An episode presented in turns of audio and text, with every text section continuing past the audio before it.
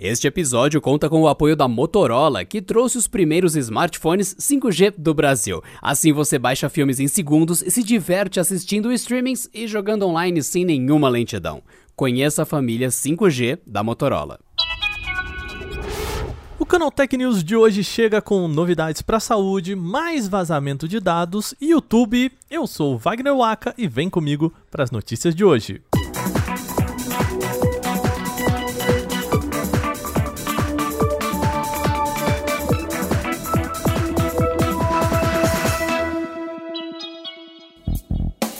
E a gente começa esse programa com uma notícia muito boa. O Butantan anunciou hoje que a Coronavac é sim eficaz contra a variante de Manaus do coronavírus, o SARS-CoV-2, que causa aí a Covid-19. O Butantan realizou testes com 67 mil profissionais de saúde e entendeu que a Coronavac é eficaz contra a variante P1 do vírus, apelidada aqui de variante de Manaus. O estudo ainda está em andamento, mas a análise é de que a taxa é de 50% de eficácia contra a variante P1 para casos sintomáticos da doença, isso 14 dias após da aplicação da primeira dose. Essa é uma boa notícia no combate à Covid-19. Como o estudo ainda está em andamento, a gente não tem tantos detalhes, mas o artigo científico completo aí com os resultados deve ser publicado ainda até sábado. Apesar da boa notícia, a gente sempre lembra que é importante, gente, não é hora de bobear nem afrouxar as medidas de segurança apontadas pelas organizações de saúde. Então a gente lembra que tem que usar máscara, de preferência PFF2, cobrir nariz, nariz e boca, tá? Bem, pegando bem o rosto ali, não pode deixar o nariz para fora, hein, gente? É sempre importante lembrar higienizar as mãos com água, sabão ou álcool em gel e, se possível, é sempre bom evitar sair de casa mantendo assim o isolamento social, hein? Vamos tá na hora de a gente se cuidar, hein, galera? Infelizmente, a gente tem que alertar aqui de novo para mais um vazamento de informações. Dessa vez é no LinkedIn. Vamos lá. Um grupo de pesquisadores descobriu pacote de dados da rede social à venda em fóruns públicos, como aqueles do Facebook que a gente já falou aqui nessa semana. No total, são informações de 500 milhões de pessoas do LinkedIn em todo o mundo, mais uma vez aí envolvendo 8 milhões só aqui com contas de brasileiros. A prova de que os criminosos têm acesso a tudo isso é de que foram liberados dados de 2 milhões de pessoas como uma amostra do que os criminosos possuem. Entre as informações estão nomes completos, endereço de e-mail, número de telefone, gênero, número de identificação da rede social informações sobre local de trabalho, títulos profissionais e outros dados aí relacionados à vida profissional dos usuários. Ou seja, a boa notícia é de que dados sensíveis como documentos, conversas privadas e até informações de cartão de crédito dos assinantes aí do LinkedIn não foram vazados. A gente entrou em contato com o LinkedIn e eles ofereceram a seguinte resposta para a gente sobre esse caso. Abre aspas. Embora ainda estejamos investigando essa questão, o conjunto de dados postado parece incluir informações publicamente visíveis que foram extraídas do LinkedIn e combinadas com dados agregados de outros sites ou empresas.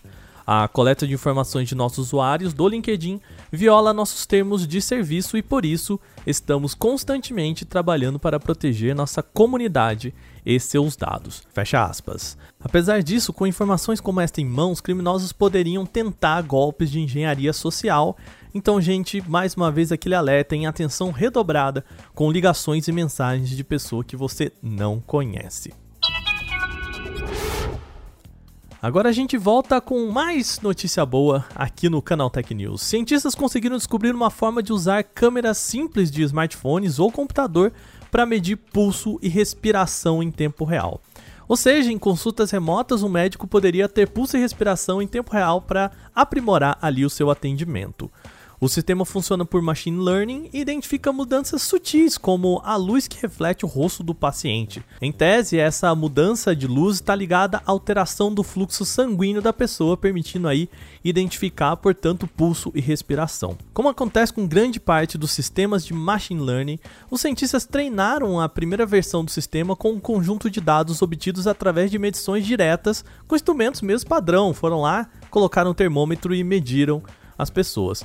Aí com esse banco de dados, o sistema pode então, entre aspas, aprender como identificar as alterações. Ficou curioso para saber como que o sistema funciona? Então, saiba que você pode experimentar essa ideia lá direto aí na sua casa usando a câmera do seu smartphone ou PC. Lembrando, os pesquisadores garantem que a imagem analisada pelo modelo não é gravada e muito menos pode ser enviada à nuvem. Isso quer dizer que tem aquela preocupação bacana, sempre importante com privacidade. Para você ir fazer o teste e ver como funciona na sua casa usando a sua própria webcam, é só ir em canaltech.com.br que a gente explica certinho como fazer. O YouTube tem trabalhado para reduzir o alcance de vídeos considerados impróprios na rede social. Agora, a companhia revelou que suas medidas têm dado resultado. Segundo a empresa, houve queda de 70% na chamada taxa de visualizações violadoras, como a empresa gosta de chamar esses vídeos inapropriados. Em 2020, essa taxa variou entre 0,16% e 0,18%. Tá? Eu sei que esses números são um pouco subjetivos, mas na prática significa assim. Para cada 10 mil visualizações registradas pelo YouTube, 16 e 18 foram registradas em vídeos fora das normas aí da rede social. A queda de 70% é relativa a 2017, quando o YouTube começou a considerar essa taxa aí. Além disso, o YouTube já informou que 94% dos vídeos irregulares são detectados automaticamente antes mesmo de serem denunciados por qualquer usuário, e também 75% deles acabam removidos antes mesmo de chegarem a 10 visualizações, o que é aí uma marca bastante importante.